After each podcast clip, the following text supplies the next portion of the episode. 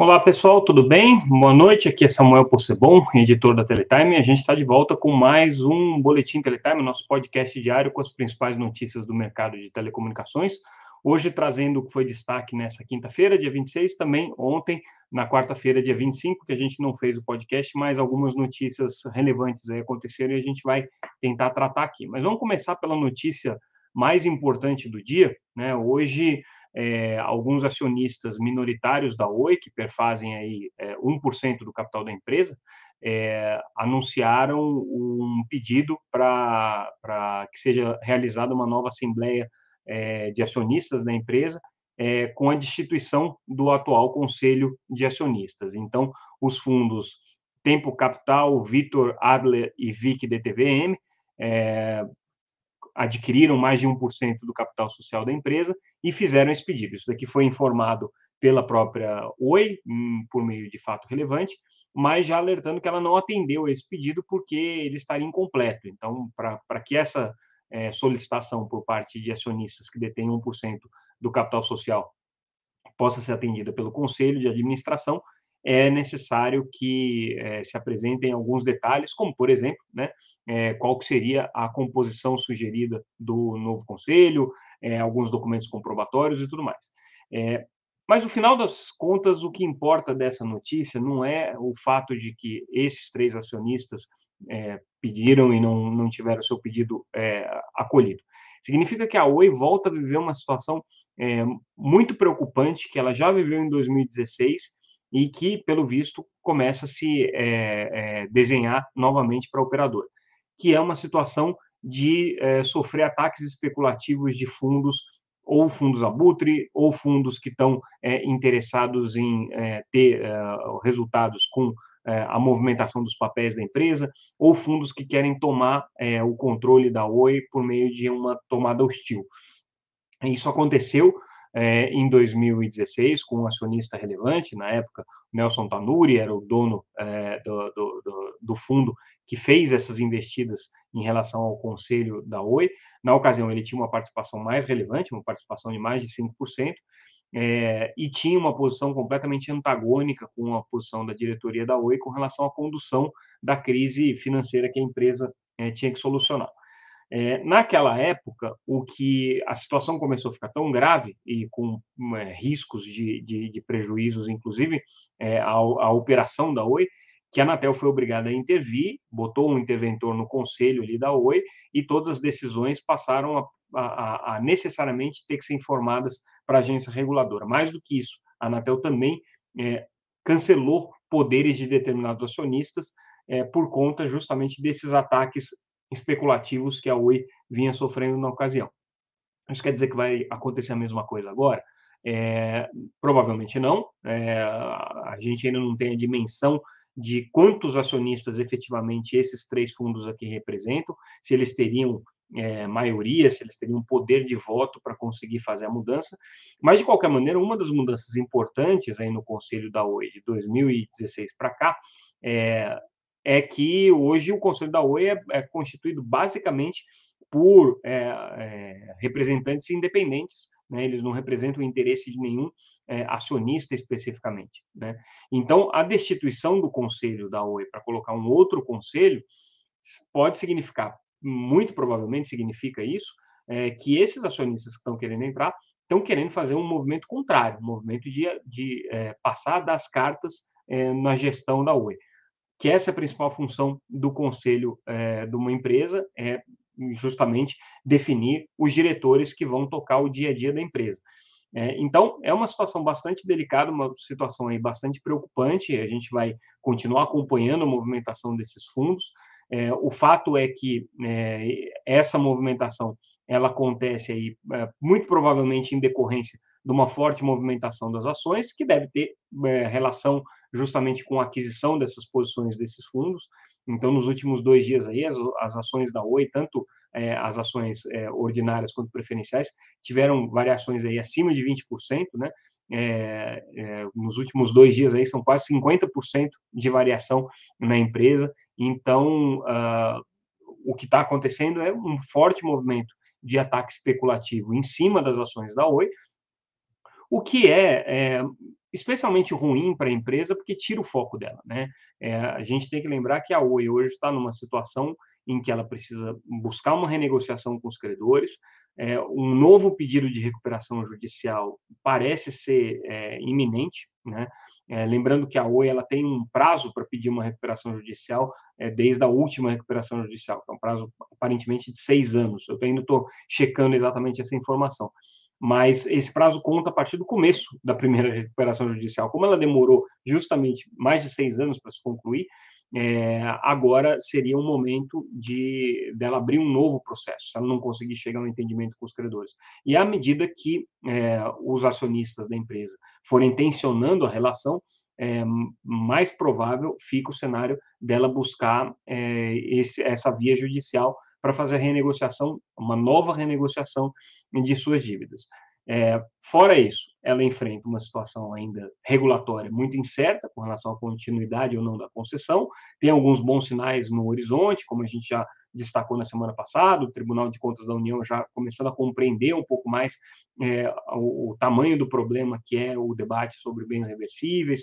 Tem um processo de arbitragem bastante pesado que está correndo ali com relação à Oi, mas, assim, a gente está vendo um filme que já aconteceu em 2016. Não é exatamente igual, existem algumas variações, mas naquela época a gente tinha exatamente essa situação.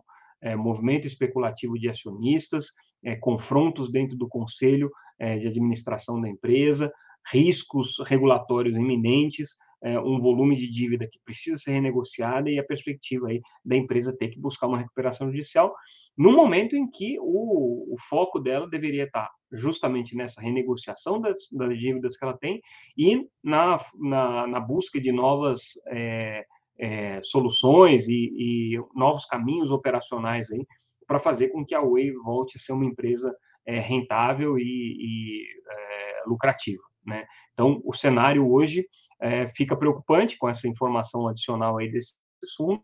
A gente ver como é que vai ser o domínio disso em função é, do que eles vão apresentar e de qual que é a disposição efetiva que eles têm aí para essa briga. Né? Então, essa foi uma notícia aí relevante no dia.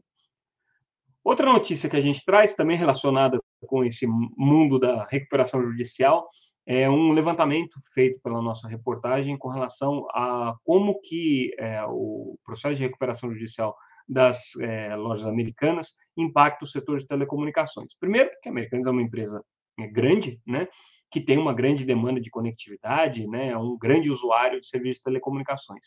E depois, porque é, também é uma, é, uma, é uma rede varejista que tem um papel importante aí na venda de alguns itens do mercado de telecomunicações, notadamente celulares, né? E aí, olhando essa relação é, de credores, o que a gente percebe é que vai ter um impacto significativo aí para algumas empresas. A Claro é a mais afetada, com é, uma, um saldo é, junto às americanas de quase 25 milhões de reais, né? então é a, é a, maior credora entre as empresas de telecomunicações operadoras né, dentro da, da recuperação. A Vivo vem em seguida com 8,8 é, milhões de reais, a Oi é, depois com um, uma, uma, dívida aí junto às americanas de 3,1 milhões, e as demais operadoras, posições aí bem, bem menos é, impactantes. E quando a gente vai olhar para é, fabricantes de eletroeletrônico, a Samsung, fabricante de aparelhos, a maior fabricante de aparelhos de celular do mundo, tem uma dívida aí de 1,2 bilhão de reais com os americanos, né? Que vai ficar pendurado agora. Claro que não é tudo isso, não é celular, boa parte disso é, é outros equipamentos, outros eletroeletrônicos que a Samsung fabrica, televisores, geladeiras e tudo mais, né? mas é, no, na parte de celular certamente tem um impacto. Motorola, que é outro grande fabricante é, de celular, na verdade ele é novo, né? É, 160,8 milhões em dívida. E a Apple, que aí com certeza são equipamentos ou de celulares ou computadores, quase 100 milhões de reais pendurados aí na recuperação judicial das americanas. Claro que nada disso não chega nem perto né, do, do, do, do volume é, aberto aqui que os grandes bancos têm. Bradesco com 4,5 bilhões, Santander com 3,6 bilhões, BTG com 3,5 bilhões, é, Deutsche Bank com 5,2 bilhões. Então, assim, as americanas realmente têm um, um, um buraco muito grande aí com o setor de telecomunicações, mas é, com os bancos é ainda maior. Lembrando que a nova diretora é, financeira para as americanas é a Camille Faria, que até recentemente estava é, na, na TIM e também foi é, a CFO responsável pelo processo de recuperação judicial da Oi ali alguns algum tempo atrás. Então é, as, as histórias se cruzam e é, a, a, não vou dizer falência, né, mas a recuperação judicial das americanas tem sim um impacto aí no setor de telecomunicações. Mudando agora de tema, vamos falar um pouco sobre políticas e é, regulação. É, hoje, a Coalizão Direitos na Rede, CDR, teve mais uma reunião com o Ministério da Justiça, é, e aí o tema em pauta é o Zero Rating. Basicamente, a CDR, a coalizão, que representa entidades da sociedade civil, não governamental e não empresarial, é, advoga que o Zero Rating fere a neutralidade de rede.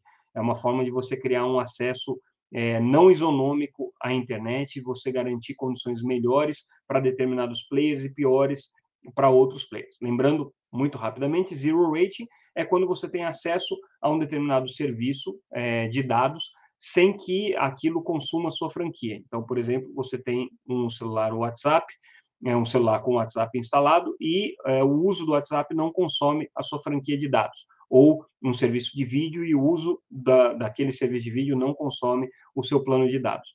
Essas é, práticas que são chamadas de zero rate, quer dizer, você não cobra por aquele serviço, é, tem sido muito comum aí nos últimos cinco anos no mercado de telecomunicações. Todas as operadoras de telecom fizeram parcerias com diferentes provedores de serviço é, de internet, mais notadamente o WhatsApp é o mais comum, mas você tem também YouTube, você também tem outras, é, Deezer, você tem outras plataformas aí de, de serviço de internet que gozam desse modelo de zero rate, né? É, as operadoras em si, elas é, é, se arrependem um pouco de terem feito isso, porque elas acabaram abrindo um flanco para o crescimento dessas plataformas de internet dentro das suas bases, é difícil você voltar agora, porque como é que você vai voltar atrás é, numa coisa que para o consumidor é tão positiva, né? Ele tem acesso a serviços que para ele são importantes, como o WhatsApp, sem pagar é, nada por isso, né? Quer dizer, o celular funciona independente dele ter crédito, dele ter franquia ali disponível no, no, no, no aparelho. É, então elas têm um, um certo arrependimento. Já, a gente já ouviu algumas declarações de executivos das operadoras nesse sentido. É, e a coalizão Direitos na Rede é, justamente está torpedeando esse modelo de zero rating e botando uma pressão em cima do Ministério da Justiça para que ele intervenha. Lembrando que o Ministério da Justiça tem a Secretaria é, Nacional do Consumidor, a Senacom, é, que cuida de direitos do consumidor. O problema é que é muito impopular para a Senacom, para o Ministério da Justiça, para a Anatel, para quem quer que seja, é, baixar uma ordem, uma normativa, dizendo que as operadoras não podem é, adotar um modelo de zero rating, porque isso fere a neutralidade de rede, porque, como eu disse, é um, uma, um benefício que para o consumidor é, não tem nenhum efeito colateral, pelo contrário, só tem benefícios para ele, apesar de que conceitualmente ele está sendo supostamente privado de acesso a outros serviços que não gozam desse mesmo benefício. Mas isso não importa, né? O que importa para as pessoas é que elas estão usando é, o WhatsApp. E é, para o governo ter qualquer iniciativa no sentido de é, criar uma limitação para isso, é uma medida impopular.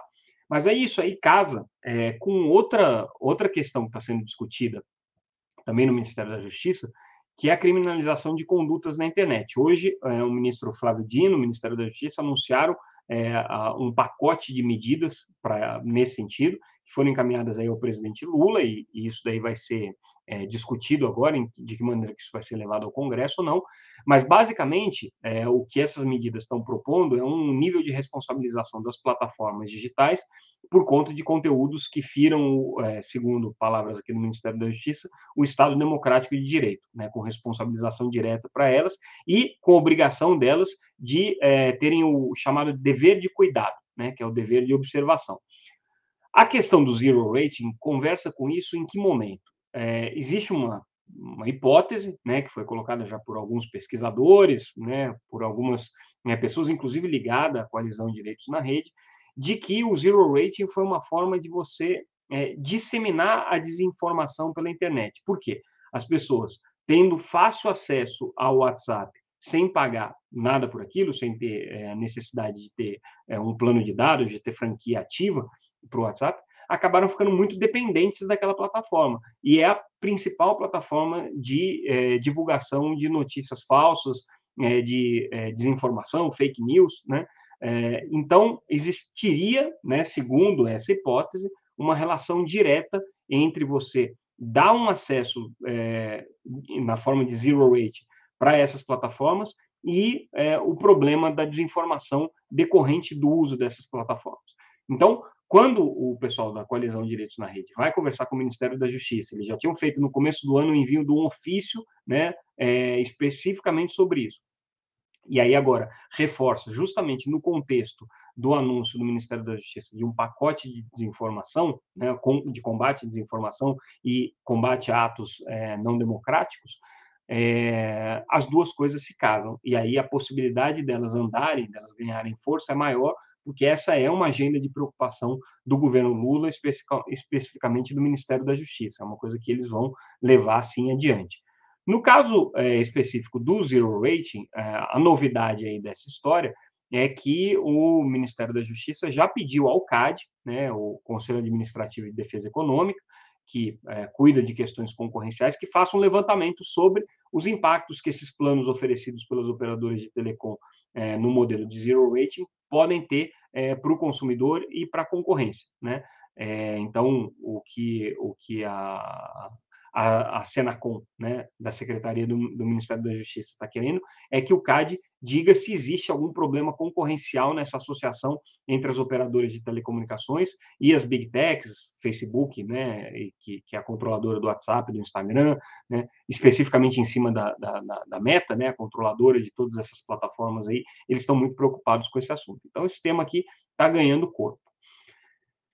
E aí a gente fala de uma reunião realizada é, ontem é, entre o Ministério da Justiça e o Ministério e a Conexis, né, é a entidade que representa né, as empresas de telecomunicações.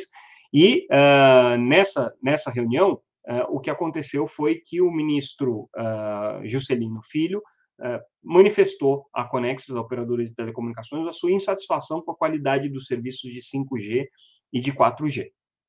É, o que o, o, o ministro está colocando é o seguinte: ele acredita que o serviço de 4G teve um decaimento desde que o 5G foi lançado, né? Essa é a opinião do, do ministro. É, e é, ele uh, disse que as operadoras precisam se movimentar, precisam se mexer para resolver esse problema. Pois bem, é, as operadoras não se comprometeram com nada, né, ficaram até, de certa maneira, meio surpresas né, com, essa, com essa manifestação do ministro, mas aí a gente foi conversar informalmente com algumas operadoras e ouvir algumas informações interessantes sobre o que, que pode explicar esse problema aqui é, de qualidade da rede de 4G e de 5G colocada pelo ministro. Primeiro fator, a migração da imóvel. Né? Com isso, houve um remanejamento da rede, clientes que estavam em uma rede passaram para outra rede, clientes que estavam numa outra rede passaram para a primeira rede. Então, você teve uma recombinação importante e isso teve impacto sim na rede. Isso pode ter causado algum problema mais pontual, não teve nenhum problema sistêmico, mas houve problemas isolados e isso pode ter se refletido nos índices de reclamação. Essa é a primeira hipótese. Segunda hipótese. É, as operadoras estão incentivando cada vez mais o serviço de voz sobre rede LTE e voz sobre Wi-Fi. Por que, que elas estão fazendo isso? Primeiro, porque elas querem desligar a rede 3G no futuro. E todo o serviço de voz tradicional das, das operadoras móveis funcionava em cima da rede 3G. É, ao migrar para o voz sobre LTE e para o voz sobre Wi-Fi, elas ainda têm um benefício. Elas passam a entregar um serviço de voz com qualidade similar na qualidade de som né, ao que o WhatsApp entrega quando você faz uma chamada de WhatsApp. E isso tem é, tido um impacto para as operadoras. Elas têm percebido que as pessoas hoje começam a fazer chamadas telefônicas usando o WhatsApp e não usam mais a rede móvel, o que para elas é ruim, porque elas não faturam em cima desse tráfego. Então, elas estão estimulando o uso da rede de dados para voz, né, que seria uma forma é, delas voltarem a recuperar o tráfego na própria rede delas. Né? Só que essa, esse ajuste para voz sobre LTE e voz sobre Wi-Fi e toda a interconexão que é necessária para que esses serviços de voz sobre dados funcionem, é, é um problema é, que gera algum tipo de é, dificuldade técnica. Né? Então, uh, esse aí é um fator que pode trazer uma explicação para essa preocupação do ministro. De qualquer maneira, a reunião entre a Conex e o ministro não foi só sobre isso. A Conex levou lá o seu plano estruturante para o setor de telecomunicações. É, é, um plano que traz ali algumas diretrizes principais, mas entre elas ali as, as quatro é, diretrizes desse plano que é chamado Brasil Mais Digital, é, criar-se um, um, um, ambiente de investimento e cidadania digital é, mais robusto no Brasil, um ecossistema mais competitivo, que passa por questões né, de, de é, é, assimetria regulatória, um ambiente de negócios com um ambiente com, que fomente a inovação, então aqui basicamente centrado na questão de capacitação e formação de pessoal, e obviamente um equilíbrio tributário para massificação do uso dos serviços de telecomunicações. Essas foram as propostas aqui apresentadas pelas TEDs. E aí, é, não foi nessa conversa, mas ontem também a Conexis divulgou um estudo em que ela reclama que das é, 26 cidades com mais de 500 mil habitantes que vão entrar em operação agora com o 5G na faixa de 3,5 GHz, 10 delas não têm legislação adequadas para o 5G. Então, é um alerta que a Conexis faz que falta a boa parte dos municípios brasileiros, inclusive municípios de grande porte, como são esses aqui, que vão receber o 5G, uma legislação mais adequada para os serviços móveis.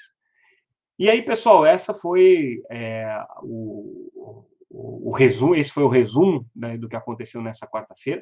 É, a gente vai é, encerrando o nosso uh, noticiário agora, mas ficamos por aqui. Amanhã a gente volta com mais uh, mais alguns detalhes sobre o mercado de telecomunicações, se forem informações relevantes. Como é sexta-feira, normalmente a gente não faz esse podcast, mas como tem essa movimentação da Oi, fiquem ligados, porque pode ser que esse podcast retorne nessa sexta-feira.